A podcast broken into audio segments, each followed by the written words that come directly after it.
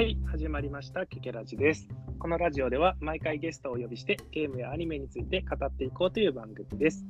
では、早速ゲストをお呼びしましょう。自己紹介どうぞ。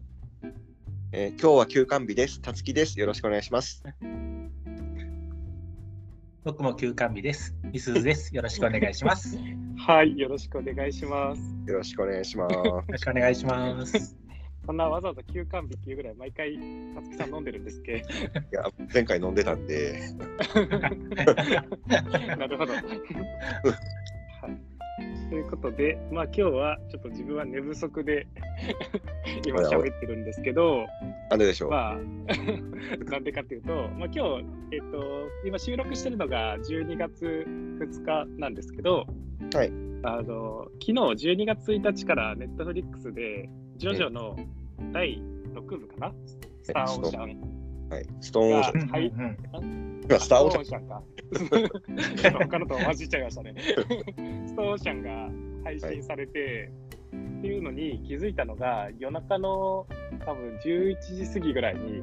はい寝る前にちょっとアニメ少し見るかと思って、ネットフリックスにつけると、あ、配信始まってると思ってはい。見始めると、気うんづいたら10話ぐらいまで見てて、うん。まあ、もうそんなに寝合ってるの？えっと、ネットフリックスでだけ先行配信で12話まで今ってるんですよ。えー、そうなんだ。うん。はい。で、まあ、結構見始めるとハマっちゃったんで、でしたね。まあ、はい。まあ、ネットフリックス入ってる方はぜひ見てほしいなと思うんですが、ちょっと続きが今気になってます。はい。はい。ということで、まあ、今日は寝不足で何を喋っていくかなんですけど、はい。はい。まあ、あの、自分たち3人とも結構アニメとかはよく見てますかね、自分はボ多分自分はボードゲーム今年してるした時間よりもアニメ見てる時間の方が長いんですけど、まあ、大体ね。ね まああまあまあ見ます。はい。ということで、まあ、今日は今年見たアニメ、うんあのテレビで放送された、もしくは、えー、と劇場で公開されたアニメからおすすめを紹介していこうと思います。はい。はい。はい。ということで、まあ、2021年の、えー、とおすすめアニメなんですけど、まずはい私、KK からおすすめアニメを3本紹介したいと思いますが、はい。はい。まず、1本目が、オットタクシうんーですね。これ結構話題になってたんで、うんなってるなってる。2人とも知ってますよね。見てはないって言いましたね。うん。ええーっとですね、ぼ僕がですね、あの1話たりとも見てないのに、えっと、はいはいはいの評判が熱いので、えーブルーレイボックスを注文しました。なるほど。まあ、と ちょっと届いたらぜひ見てほしいんですけど、まあ、あの、どんな、どんなアニメかっていうのをちょっと話しておくと、はい。まあ、なんか、東京、東京ってはっきり言われてるかわからないんですけど、まあ、東京っぽいような街並みで、うんまあ、主人公がタクシーの運転手うんうんなんですよ。うんうんで、えーっと、まあ、いろんなお客さんを乗せていくんですけど、まあ、その、なんかみん、その出てくる登場人物がみんななんか動物の姿をしてるんですね。うんうん。で、主人公はセイウチだったりとか、まあ、友人は、まあ、ゴリラだったり、猿だったり、うんうん。なんかヒロインみたいなのはアルパカだったりとかするんですけど、うんうん。で、なんか自分がそのアニメ知ったのが、なんかツイッターかなんかの広告で最初見て、うんうんうんうん。なんか結構声優とかが、まあ、主人公がうん。声が花江夏樹で、炭治郎あとはねなんか、あ、そうです、そうです。で、あとなんか結構芸人さんとかも声優として出てるっていうので、まあ、ちょっとこう、ツイッターでも、まあ、広告見て、あなんか面白そうだなと思って見て、まあ、最初見る前は、うん。なんですかね、なんかこう、動物みたいな感じだから、なんていうんですかね、ちょっとこう、ですか？こう、なんかまあ変なお客さんが乗ってきてっていう感じで、うんうん。なんか、なんていうんですかね、一話一話、なんか完結する系の話かなって思ったんですよ。オムニバス的なね。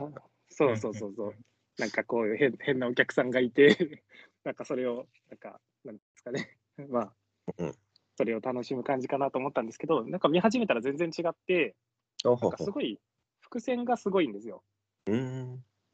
なんか1話目でちょっとしたことがその後になって結構なんか重要なものになってきたりとかうんうんうん。っていうなんかまあミステリーになるんですかね、ジャンルとしては。うんうんうん。えうんうんで、まあ、なんかどんどん見ていくと、なんかこの後どう最終的にどうなるんだろうって感じでどんどん進んでいって、まあ、最後はなんかあっと驚くような展開にっていう感じのアニメですね。うんうんうんーなんか何気ないシーンとかを全部伏線回収するみたいな感じ？そんな感じですね。なんか最終回まで見た後に、なんか1話目とか見て、あ、なんか、なんていうんですかね、こう、主人公のセリフとかに、こう、周りの、なんていうんですかね、周りの反応とかが、なんか最後まで見た後に見ると、あ、そういうことだったんだな、みたいなのが分かったりとか、うん。うん。うん、すごいしっかり作り込まれてる。そうそうそうそう。なんで、まあ、リアルタイムで見てると、まあ、毎週、ちょっと次どうなるのかなって感じだったんですけど、今だったら、まあ、Amazon プライムとかで全話一気に見れるのかな。アマゾン。アマゾンなんだよ。なんで、まあ、一気見できるんで、一気見してほしいなって思うのと、うんうんあと、もし見るんだったら、その YouTube で、うんうんうん。なんか、その、1. 点何話とか 2. 点何話みたいなのがあるんですよ。えー、はいはい。え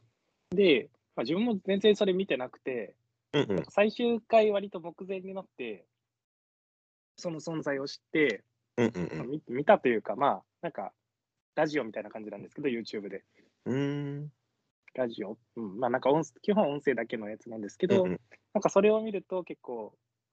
物語のなんかちょっと裏側みたいなのも出てきたりとかして、ーうんううんん。もしアニメ見る人はなんかそこもぜひ聞いてみてほしいなっていう感じなんで、まあまだ見てない方はぜひ見てみてくださいって感じですね、これは。うんうん。なるほど。まあ、ねあんまりなんかそんな風にはい。なんかいろいろ作り込んでるんだったら、DVD とかもまたなんかいろいろな角度から攻めてきそうな感じするね。あ月さんが買ったらちょっと見てみたいですね。オーディオコメンタリーとかでね、なんか新しいのが。これがあのブルーレイボックスがあのキックスターター型ではいはい。そうそう。どどのくらい集まったかによってこう得点が増えるみたいな感じだったんうで、ーうんうんん、そうなんですね。なでうん。だからキックスターターだからどうなのかな？普通に一般販売されるのかな？わかんないから。っていうのもあってあのまあ あの とりあえず買ったって。そうそうそう。あの請求がびっくりしたっていうね。まあまあまあ 2, 2万かそんぐらい3万ぐらいそんぐらいだったけど、うんああ。ただまあ、あの、結構、なんていうんですかね、そういう伏線がいろいろあるんで、うんうんまあ、うん。まだ見てない人とかは、あんまりこう調べてネタバレ見ちゃうあとあ。れなんで、まあ、ぜひちょっと、あの見てみてほしいなとは思います。うんうん。なるほど。はい。ということで、1本目はおすすめ、オットタクシーでした。はい。はい、では次、2つ目なんですけど、はい、2つ目が、ゾンビランドサガリベンジっていう、はい。まあ、ゾンビランドサガの2期の作品になりますね。うん。うんで、まあ、一応、まあ、ゾンビランドサガ全然1期も知らないっていう人のためにどんなのかっていうとくと、うん。あの、まあ、簡単に言うと、なんですかね、まあ、ゾンビで、がなんかアイドルグループになって、その、なんですかね、佐賀を救おうみたいな、まあ、これが聞くと、多分何のことかよくわからないと思うんですけど、まあ、そうそう、まあ、なんていうんですかね、こう、なんか昭和のすごいアイドルとか、まあ、平成うんうん。のアイドルとか、まあ、あと、まあ、結構昔の、その、伝説の花魁とか、まあ、そういう、なんかすごい人たちを集めて、こう、アイドルグループ作るぞみたいなうんうん。感じで、まあ、なんでそのアイドルグループ作ったかっていう目的とかが、はまだそんな、ちゃんとはっきりは出たわけではないんで、まあ、また続編はあるのかどうなのかなっていう感じなんですけど、うん。うん、あんまりなんか、なんていうんですかね、まあ、一応多分ジャンルとしてはアイドルものになるのかな。まあ、ギャグもあり、うんうん。まあ、結構ライブシーンとかもあったりするんで、まあ、そんな感じなんですけど、あんまりアイドルものって自分は見ないんですけど、これは結構好きでうんうんうん見。てましたね。で、まあ、2期で、やっぱ好きなシーン、好きなシーンとか、まあ、好きな話が2つあって、うんうん。一つが、まあ、その2期の第7話で、おマイマイレボリューションってなんか、いう話なんですけど、うんうん。その、まあ、主人公たちのそのアイドルグループに、まあ、新しく一人入りますみたいな、なるんですよ。うんうんうんううん。ん。それが、まあ、花澤香菜なんが。まあ、その、まあ、自分は花澤香菜が好きって多分このラジオでも前一回言ったんですけど、好きなんで、結構まあ、なんか、花澤香菜のいいキャラが出てて、すごい好きな回でしたね、これは。うーん。あとは、まあ、1期でもそうだったんですけど、2期の最終回も、やっぱり、その、うんやっぱアイドルものなんで、やっぱ最終回はライブシーンがあるんですよ。うんうん。でもライブシーンはなんかすごい良かったです、やっぱ。うんうんうん。うん一応、ゆ公式 YouTube で、その、楽曲のシーンとかは抜粋してあ配信しててうん、割合、あの、それだけ見て、あの、ちょっと泣きそうになったりしてたから、で、一期ラだけはイブシーン見ると泣い泣いちゃうんですよね。うんあの、リリー3号だっけ？こ天才子役のね、うんうんうんうん。あれがスキャットでラ、ライブでスキャットをするライブシーンで、ちょっとこう、はいはいはい。とね、勝手に、勝手に。まあ、ライブシーンは結構一期からですけど、どれもやっぱいいんで、うんうんうん。まあ、あのーまあ、これ聞いて、まあ、ちょっとアニメ見るの、ちょっと、なかなか時間忙しくて、なんか時間ないっていう人は、ぜひ、その YouTube とかで、そういうのがあるんだったら、ぜひそういうのだけでも見てみて、まあ、興味が出たらアニメの方も見てほしいなって感じですね。うんうん。うんうんはい、ということで、まあ、2つ目が、ゾンビランドサガリベンジでした。はい。はい。はい。じゃあ、3つ目なんですけど、3つ目が、まあ、今、まだ、あの、今年の10月から始まって、今まだその最終回までは会ってないんですけど、ブルーピリオドっていうさあのアニメなんですけど、これ知ってます？あ僕、原作読んでます。あ、原作読んでるんですね。うんうん。聞いたこともない。聞いたこともない。まあこれどんな話かっていうと、主人公が、最初が確か高校2年生かな？うんうん、で、まあ、結構なんかその、同じ学校の友達と、なんか深夜まで夜遊びしたりみたいな感じなんですよ、最初は。青だね。なんかもうパリパリティ、パリティというか、なん。というか、もう夜中まで遊び歩いてっていう感じなんですけど、なんかまあ、あることをきっかけに、あ絵に興味を持つんですよ。うんうん。で、まあ、もっと絵描いてみたいってなって、まあ、美術部に入り、うんうん。で、なんかもっと、なんなんていうんですかね、絵のことをこう、こうのめり込んでいって、でうん、あの東京、東京芸術大学でしたかね。うんだ東京芸術大学のなんか油絵の専攻のところを目指して、まあ、あの、頑張っていくっていう感じの話なんですよ。うんうん。はいはい。で、なんか自分は全然、なんか、そんなに絵絵が好きっていうわけでもなくて、うんうん。あまり絵描いたりも、ああのボードゲームで ペレストレーションするときとか、そういうときぐらいしか絵描かなくて、まあ、大体、なんか僕が描いたの見て、なんそれって、ちょっとこう、笑いが起きてしまうぐらいの感じなんですけど、はいはい。だからなんかまあ美術館とか行っても、全然こう、まあ、なんていうんですかね、あんまりこう、絵がすごい興味がっていうこともあんまりないんですけど、なんかそれでも結構なんか、作品はすごいいいなとは思って、うん。なんか第1話見たときに、なんかよくわかんないんですけど、なんか泣けてしまって、うん。なんかすごいいいなって思いました、これは。うんなんですかね、まあなんか絵だけじゃなくて、結構なんか主人公のなんか心理描写とかもうんうん。なんか結構描かれてて、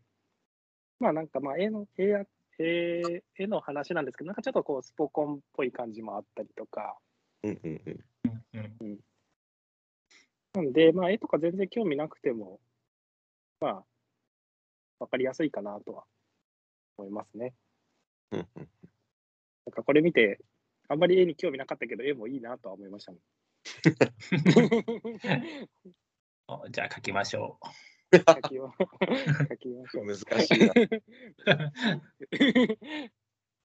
結構ねそ、創作の苦しみみたいなやつもあったりするからね。そうそうう。そうそう。最初は結構楽しく書くんですけど、なんかやっぱ受験ってなると、やっぱだんだん苦しくなってきたりみたいなこともあるんですよ。そうだね。なんかね、周りの評価とかを気にしだすと苦しみ出すよね。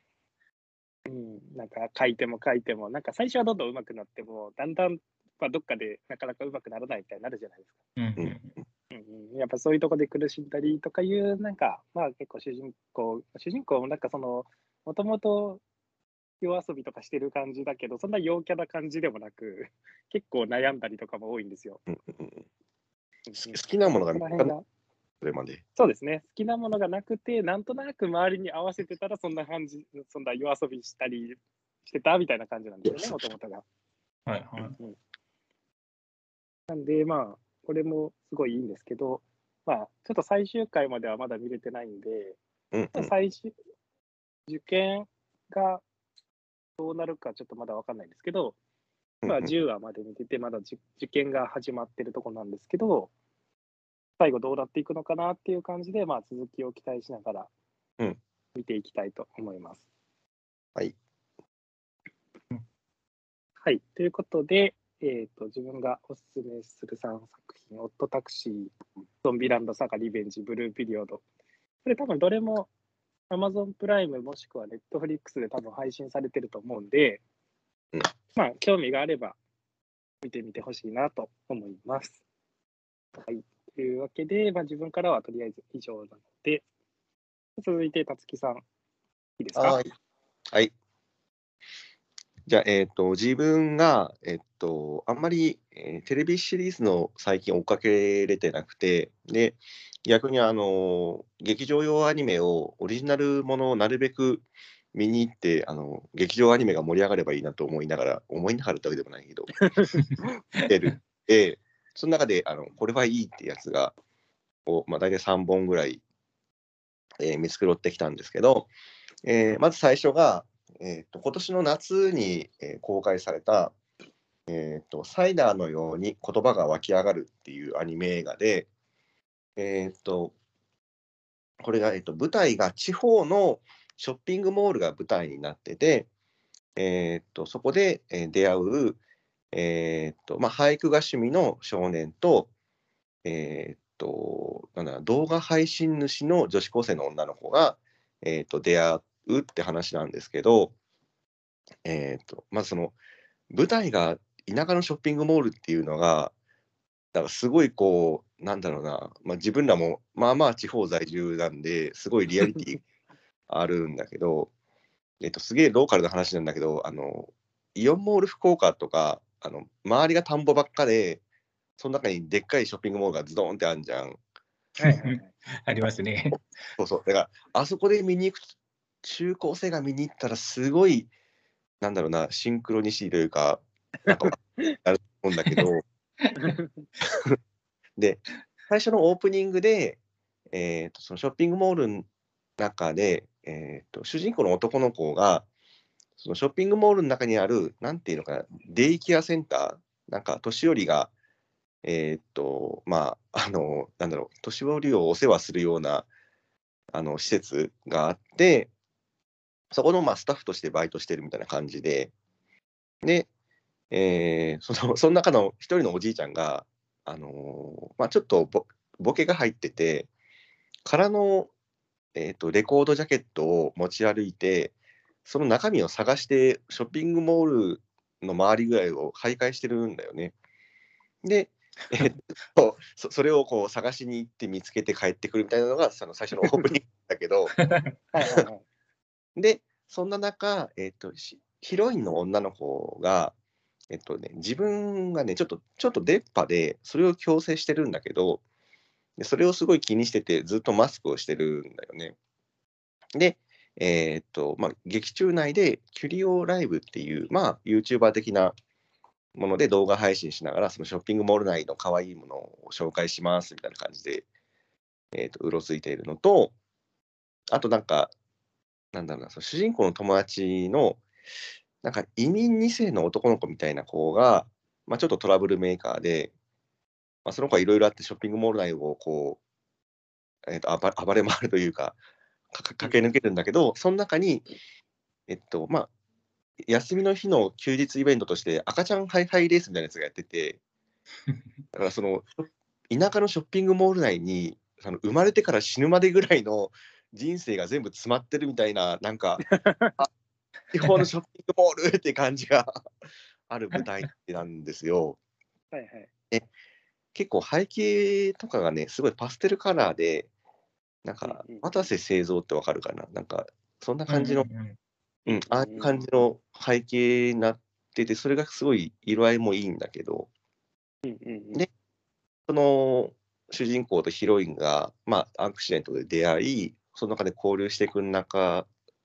のそのみずみずしい青春と、そのショッピングモール内での歴史みたいなのが絡み合って、はいはいはい。すごいこう、グッとくる青春ものになるんですよ。うんえそうそうそう。で、その主人公が、まあ、俳句が趣味で、こういろツイッターみたいなやつで俳句を、あのー上げてるんだけど、さっき言ってたその移民2世の男の子が日本語の勉強だっつって、その主人公の俳句をそのショッピングモール中にタギングッズってこう、なんだろうな、落書きじゃないけど、グラフィティアート的にこう書いてて、それがその背景の要所要所で映し出されて、それがなんかちょっとこう話とも絡み合ってる感じで、その演出もすごくいいんだよね。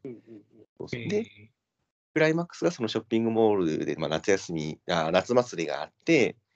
で、こう、クライマックスで花火が上がって、それがもう本当にエモいってなって、で、エンドロール後の 1, 一枚絵じゃないな、ちょっとした2、3、5秒ぐらいの、まあ、静かな、し静かなっていうか、シーンがあるんだけど、またそれがまたエモくって、もう見てても大事っていう。えもう全部最高っていうね。で、えっ、と、これが、えっ、と、ん3月ぐらい、2月か3月ぐらいにブルーレイが出るんだけど、あの、はいはいはい今、なんと、先んじてネットフリックスでもう配信が始まってて、うんうん、そうですよはね。そうそう、だこの間それ見返して、あの、一人でエモってたっていう。そういうのは、えーこの、えーサイダーのように言葉が湧き上がるなので、えーまず1番目おすすめですということで、はい。はい。ーえあしかもこのパンフレットを買ったら、その劇中に出てた、えーっと、そのレコードジャケットを模したレコードサイズのパンフレットで、うん。これは見終わった後に買うとね、すごいテンションが上がったり。ただレ、レコードジャケットサイズなんででかいっていうのがあるんだけど、いっぱい集めてるパンフレットで、それだけサイズが違ってちょっと困るみたいなのがないそうですそうか。え、A のファイル、嬉しいんだけど、ちょっと困るみたいな感じだよね。これだけ飛び出てんだよなと思う。ねえーでは、えーっと、で、え2本目が、えーっと、まあ、まだ、えー現在上映中の、えっと、愛の歌声を聞かせてってやつで、これはこの間話したけど、みすずさん見られました？まだ見てないま。だ見てない。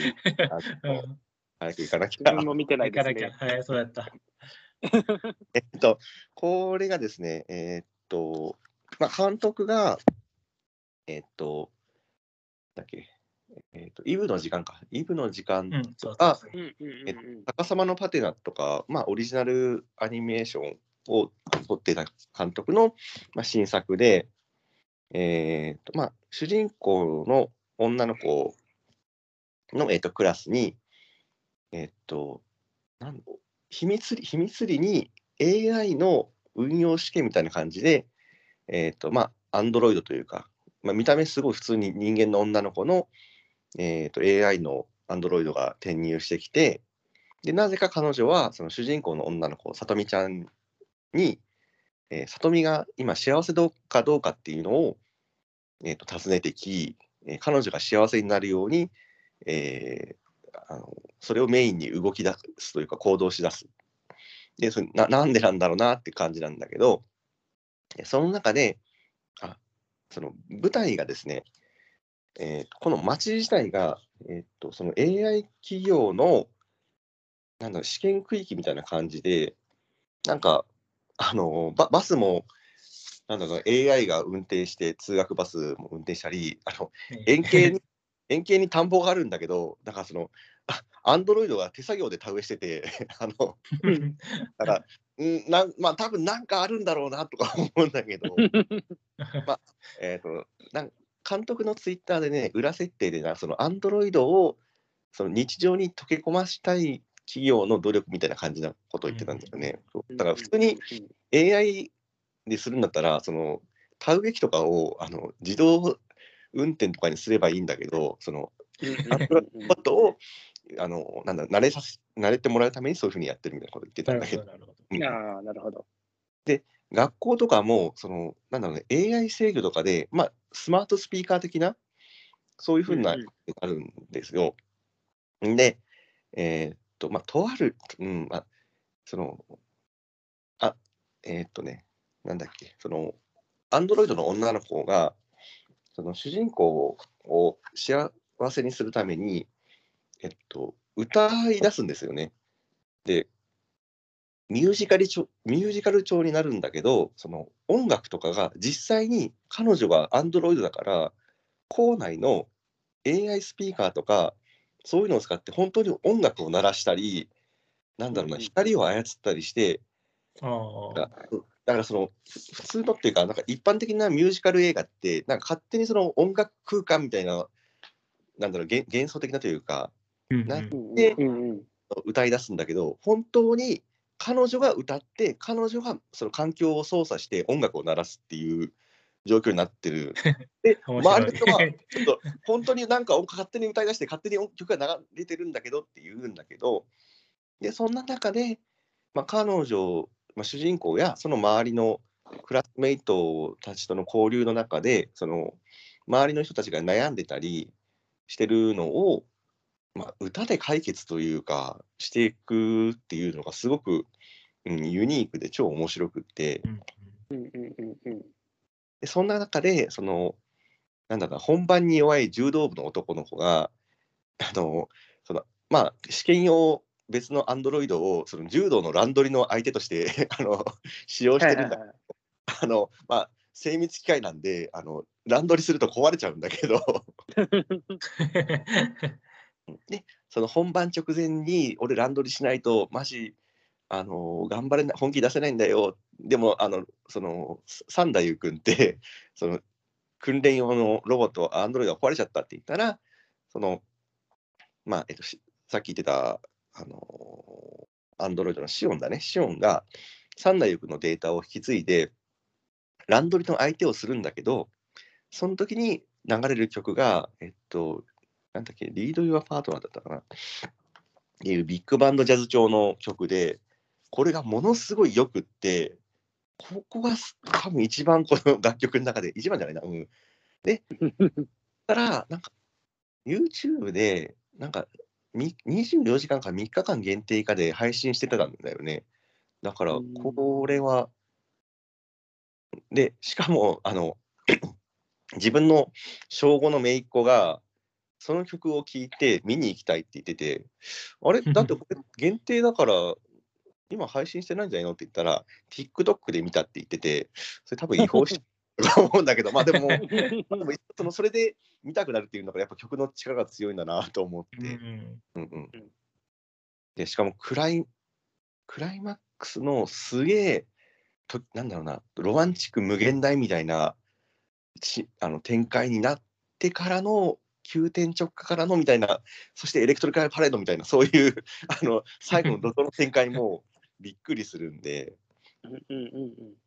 あとね、この中で、とある事情で、まあ、その、まあ、企業の、主人公のお母さんが企業の、まあ、じゅ上役というか技術者なんだけど、えーとまあ、いろいろあってちょっと,、えーと転落しちゃうんだよねその地位的に。でその時にこう焼け酒をお母さんが飲んでてあのちょっと自暴自棄になるんだけどそこであすごいって思ったのがその娘に当たるんじゃなくって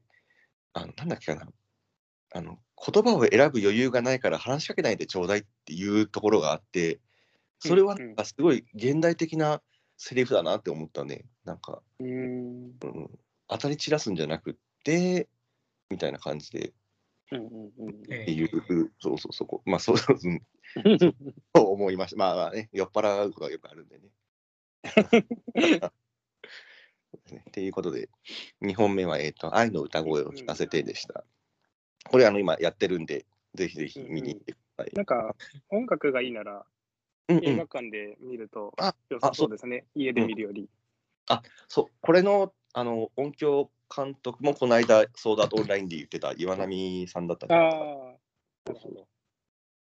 今ちょっと検索したんですけども、うん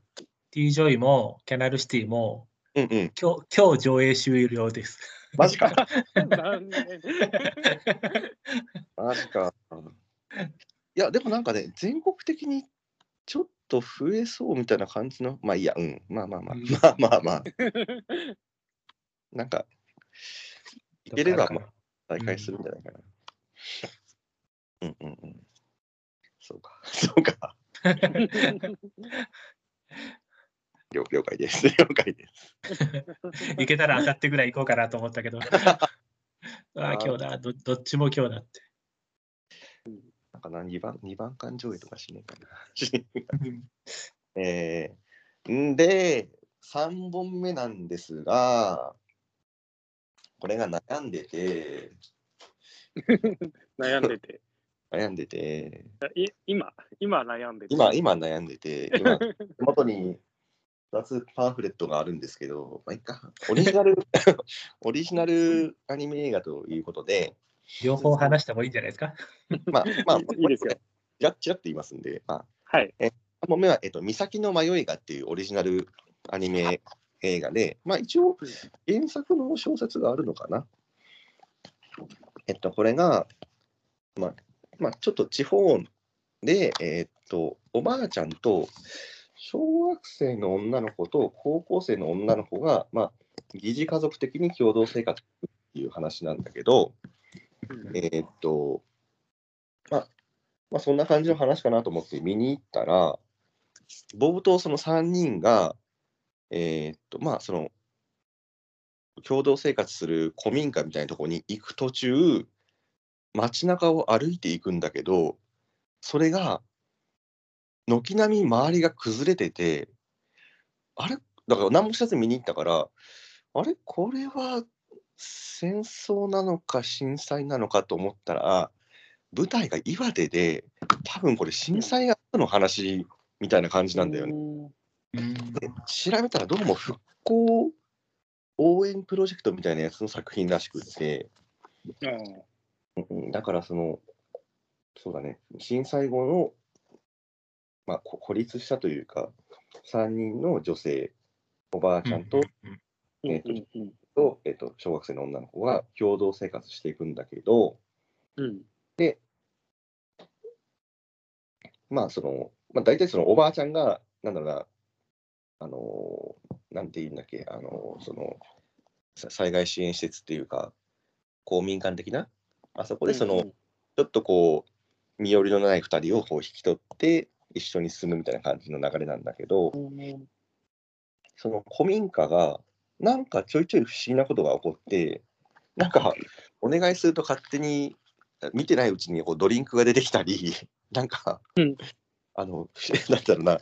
ちょっとね、昨日あのディズニー映画のミラベルと魔法だらけの家を見てきたんだけど、ちょっとそそんな感じなんだけど、うん。どうもそのおばあちゃんが、えっと、不思議とって劇場でやってたんだけど、また妖怪っぽい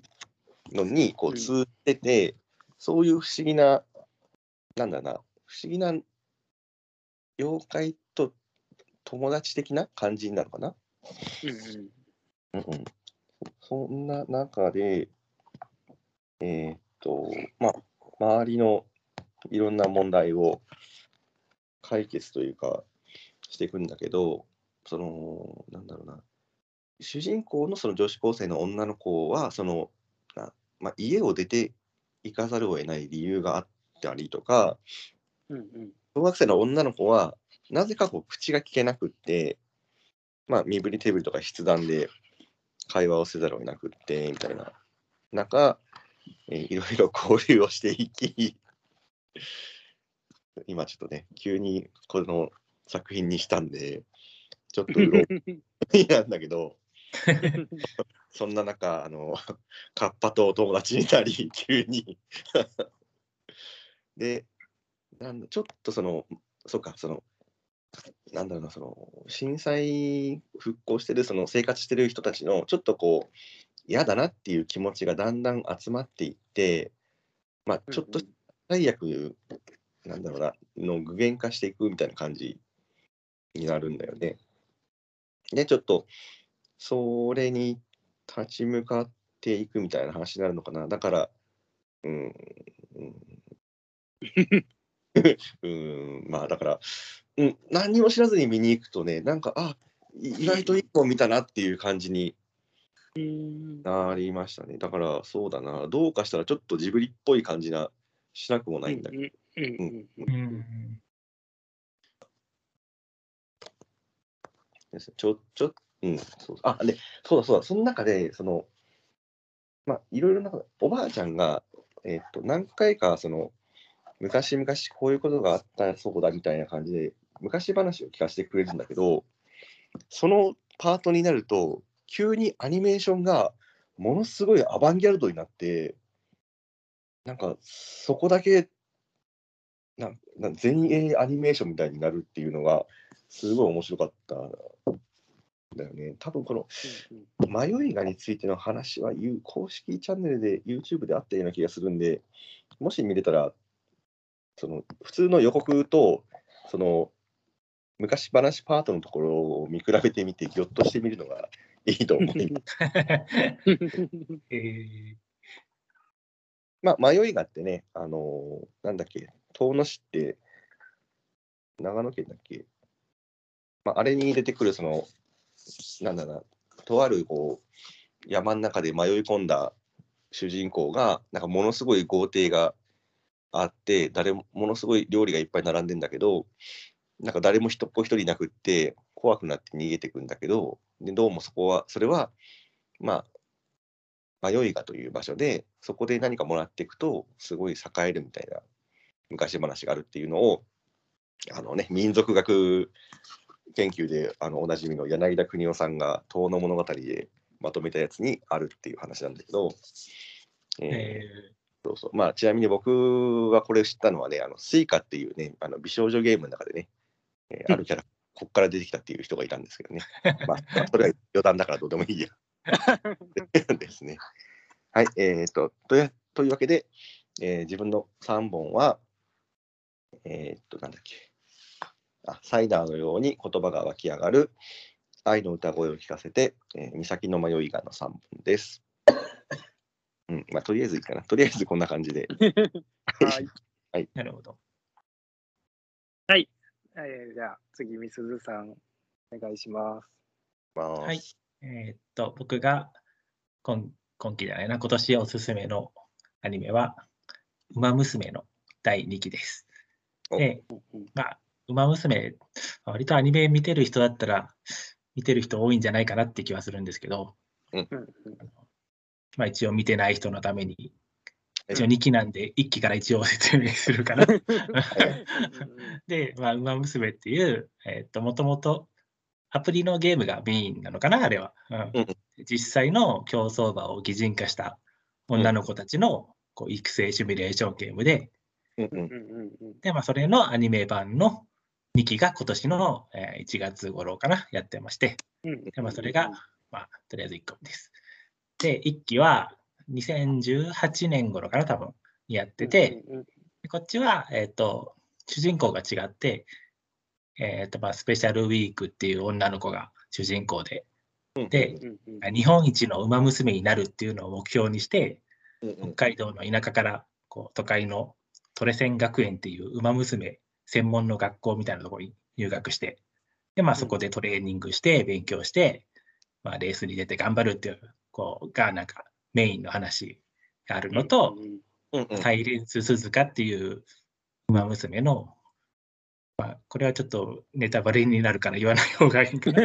まあ、まあ、まあ、すごく速くて強い逃げタイプの馬娘がいるんですけども、うんうん。でえー、とその子のなんかまあ挫折と復活を描いたような話があって、うんうん。でちょっとなんか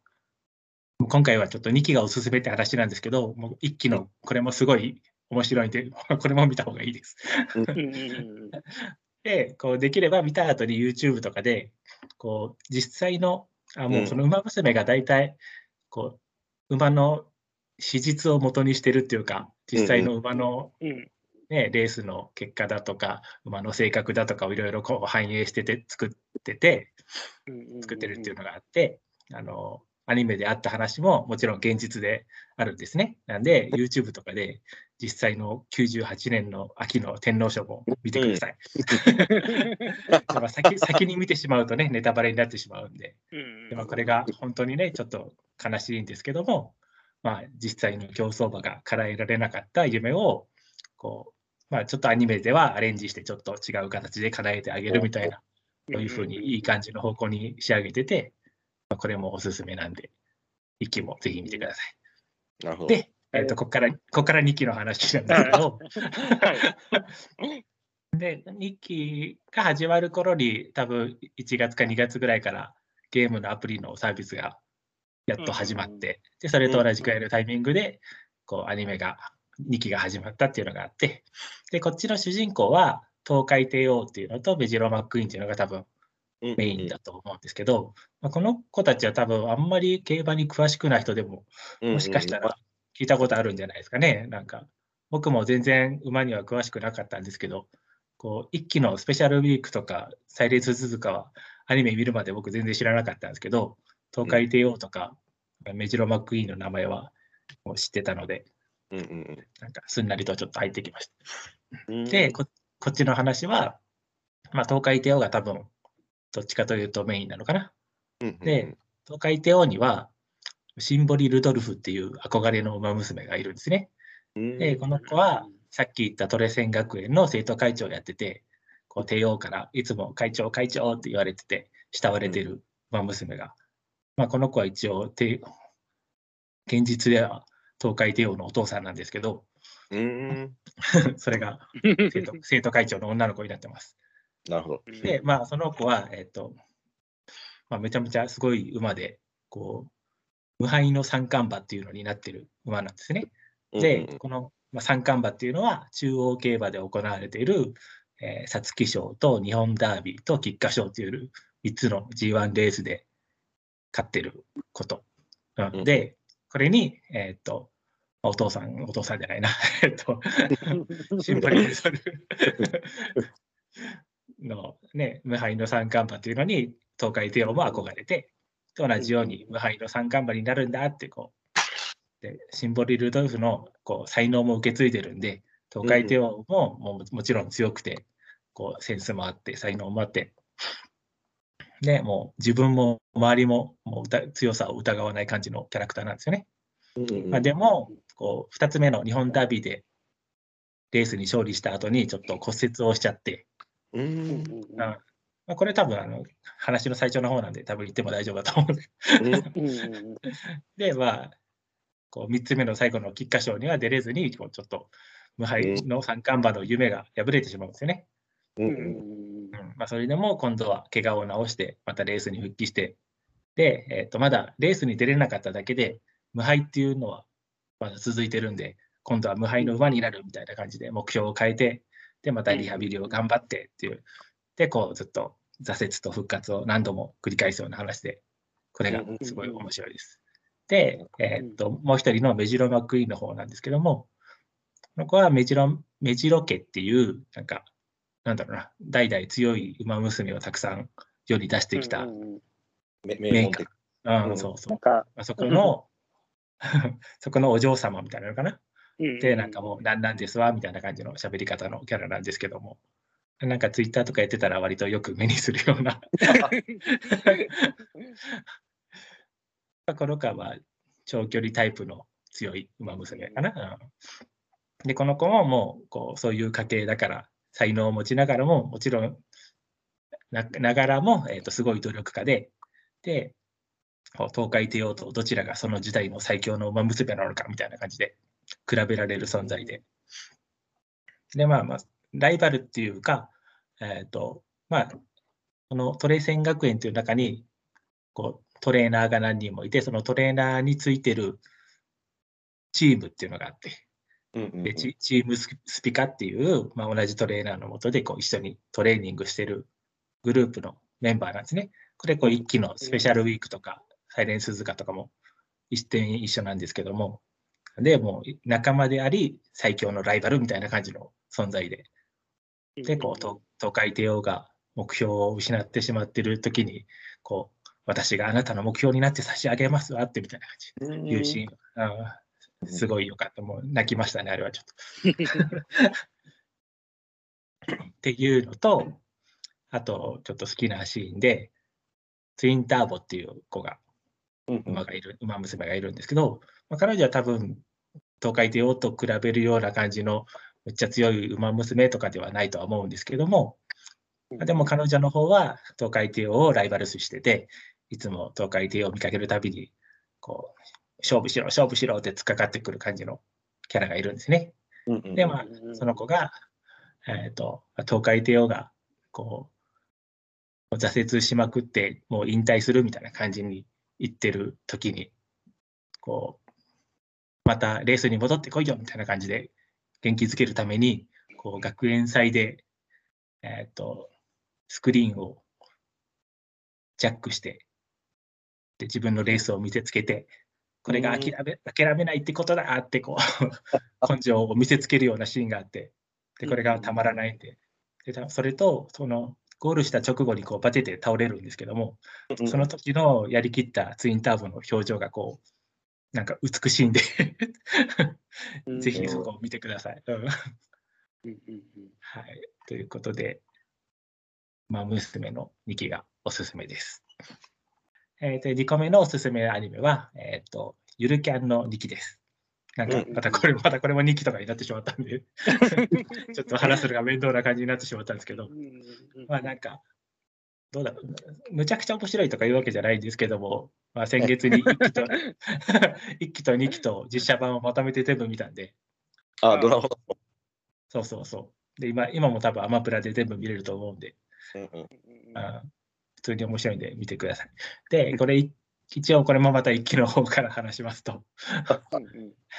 えっと、1期の方は、なんか、えーと、よく一人でキャンプしてるシマリンっていう、えーと、名前が、名字が島で名前がリンなの。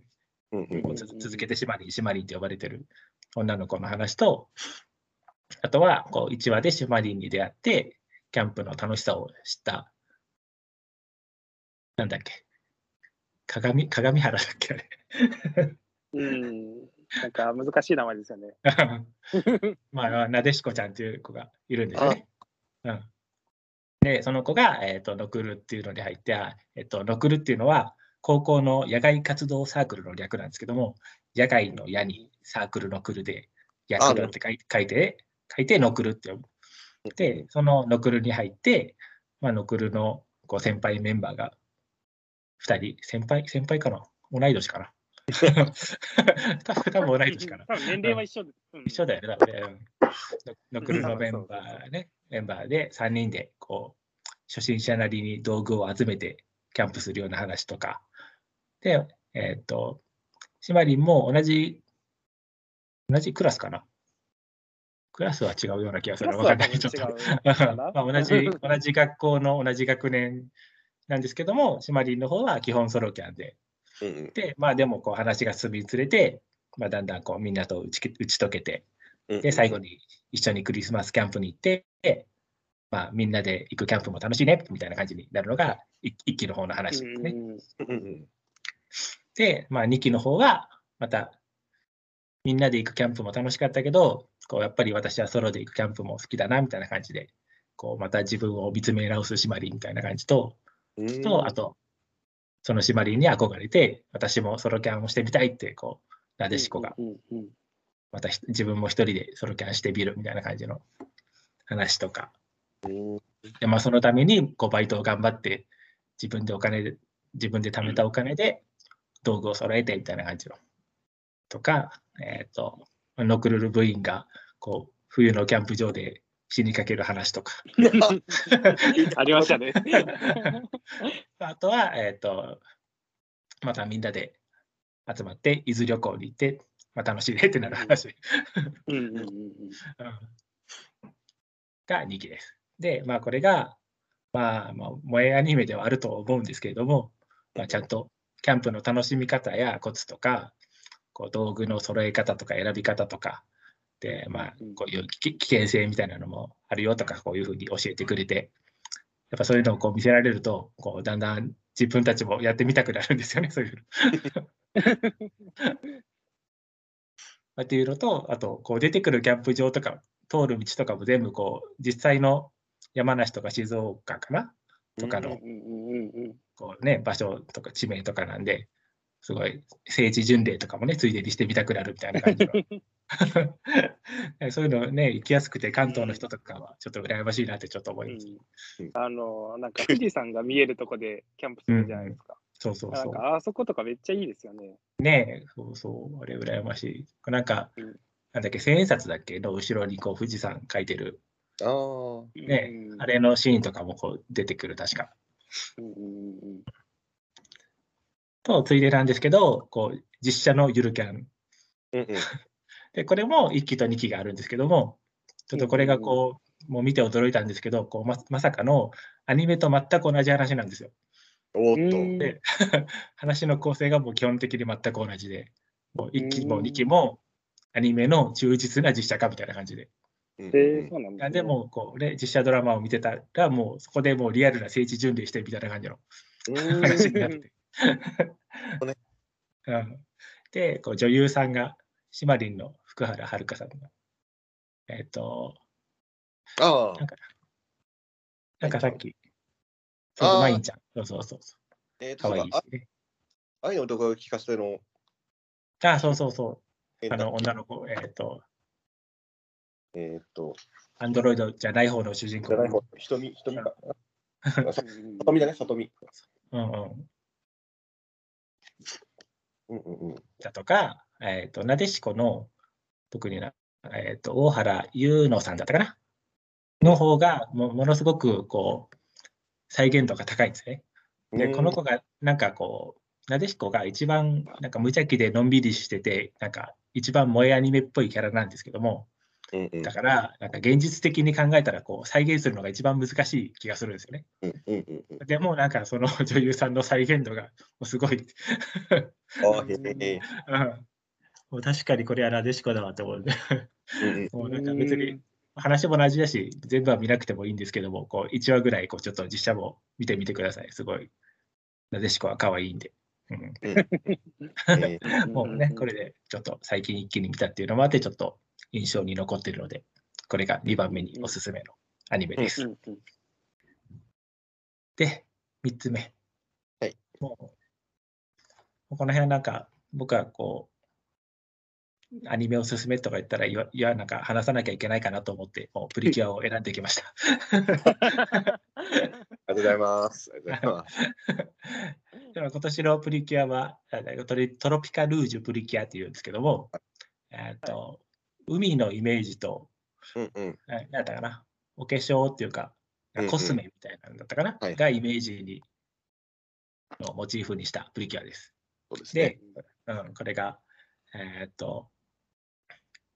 まあ、プリキュアの方の話は、うんグランオーシャンっていうこう海の国があって、うんうんでもそこの住民が敵に襲われて、こうんうんうやる気パワーっていうのを奪われてしまって、みんなこうやる気をなくして、うんうんうん。国が機能しなくなってみたいな。で、まあ、それを取り戻すために、こ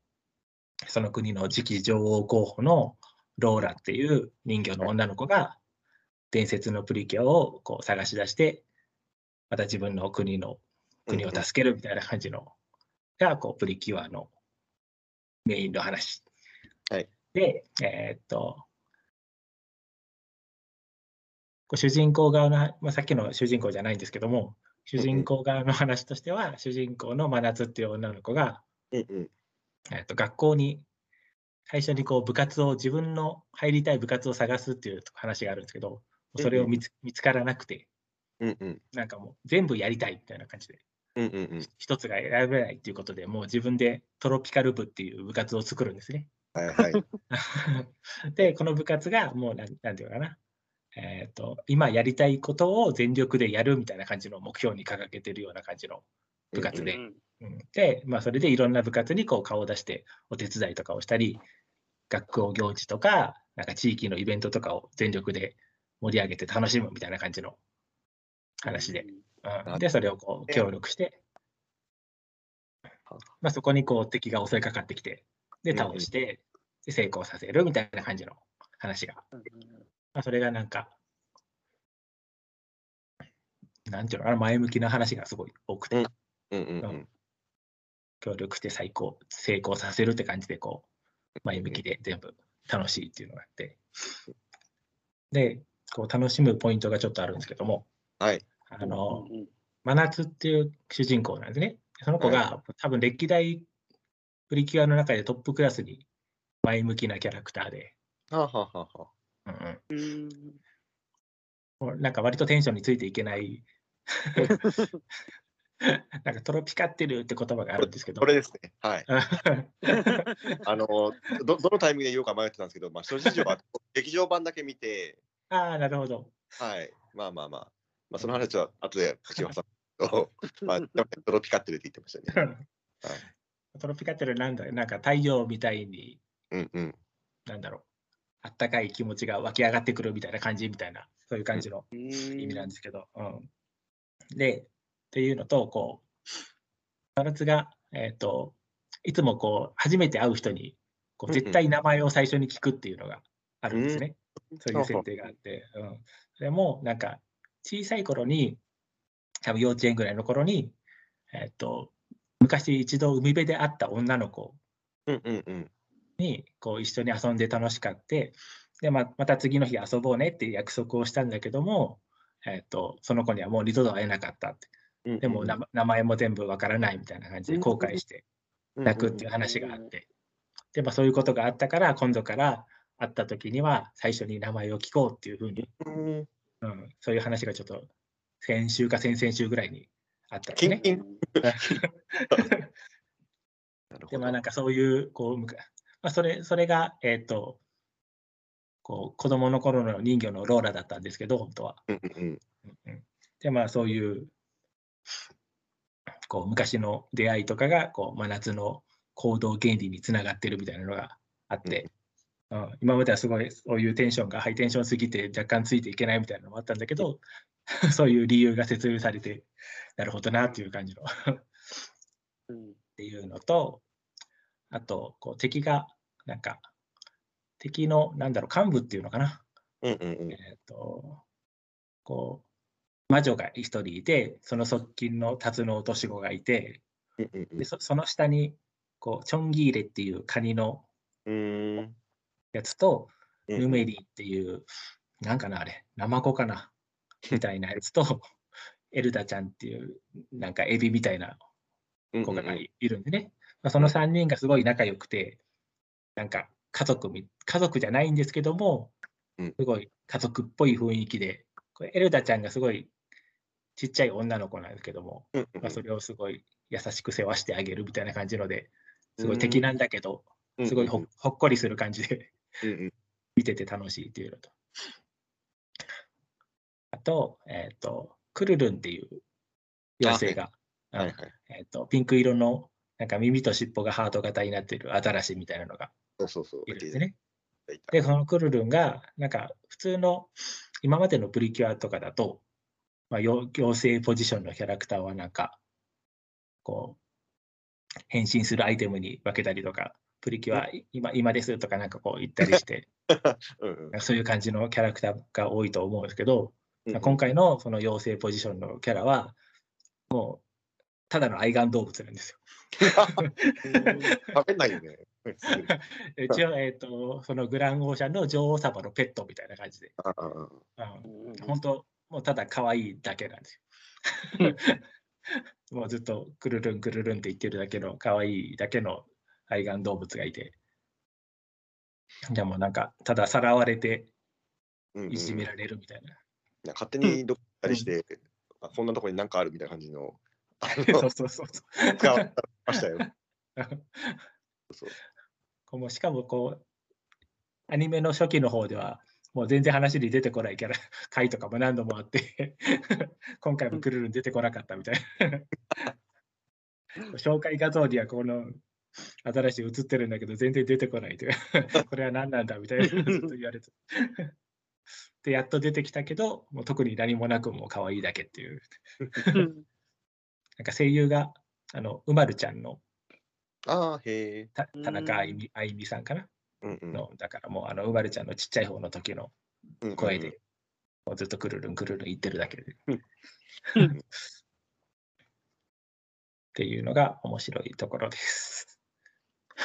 ということで、はい。でプリキュアのおすすめ。プリキュアの余談なんですが、はい。劇場版、僕、その、ハートキャッチプリキュアが好きだから、あの今回、劇場版にハートキャッチが出るということで、えー今回、そのトロピカルージュの映画を見に行ったんだら、はい。あのま、冒頭、最初に見せ場として敵を倒して、た倒すとき、その、なんだろうな、まあ、プリキュアの、まあ、よくあるやつで、その、まあ、後半にみんなで協力して、あの、大技を繰り出すみたいなやつがあるんはいだけど、はいはいはい。でその大技を繰り出したら、あの何の脈絡もなくあのピンクの像が現れて、そうそうキックで敵を倒したっていうので、うん、これは疲れて夢でも見てるんだろうかと思って、あの そういう技だったっていう、そうそう。通常技です。そうそう通常技だったね。はいなんかこう、大地で最強最強っつうか、はい、地上あで一番でかいキャラみたいな感じでゾウなんですよね。あなるほどね、なるほどね。なるほどねなるほど。と、あと、今、最近増えた技で、こう海で最強のでっかい、一番でかい動物みたいな感じで、今、ジンベエザメが出てきて、クジラじゃねえんだ。そうそう、クジラじゃないね。ジンベエザメが出てきて尻尾ではたくみたいな感じの。メすごい。うん。なんかあの、ハートキャッチは、こう必殺技が、あの、うんすごい超でっかい女神様が出てきてから、こう、拳を掲げて、拳で上から殴るみたいな必殺技。そのその感じがすごい、うんうん。ね、今今回のプリキュアと必殺技が似てる感じで、ね、そうなんだよね。今回のね、合わせ技も良かったですよね。なんかそのその女神様がそうそう。慈愛の心を。殴ると見せかけて、なんかな撫でるみたいな。撫でる 癒してくれる。でしたね。はい次のプリキュアも楽しみですね。はい、次のプリキュアも発表されたんで、まだキャラクターとかは発表されてないけど、デリシャスパーティープリキュアっていうのがあるんで、そうそうそう。タイトルにはも。カクテルグラスが映ってるんだけど大丈夫かなと思いながら。あ そうだったっけ？そうそう。まあ、まあ、プリキュア面白いんで見てください。はい。以上です。はい。プリキュア全然分かんなくて話に全然入っていけませんでした。プリキュアあの別に繋がってたりしないから、どっからでも入れるんで、もう来年から見てください。はい。ということで、まあ、2021年今年のおすすめアニメをまあいろいろ紹介していきました。えー、まあ、結構、なんですかね、紹介したの、配信サイトとかで配信されてるのとかもあるんで、まあ、年末年始とかに、まあ、なかなかいろいろ出かけなくて、暇な人とかはぜひ、うんうんうん。ね、見てほしいなと思います。って感じですね。まあ、あの聞いていただいた人で他になんかおすすめあったりしたら、いろいろツイッターとかの方でも、ツイッターケケラジでアカウントあるんで、あの、いろいろ教えてもらったら嬉しいです。いというわけで、まあ、あとは、今年もあとわずかですけど、こんな感じで、あとデジタルゲームの今年のおすすめと、うんえっ、と、ボードゲームのおすすめも、あの紹介していこうと思うんで、まあ、それもぜひ聞いていただけたらいいかなと思います。はい。というわけで、えー本日は最後まで聞いていただきありがとうございました。それではまた聞いてください。さようなら。さよなら。さよなら。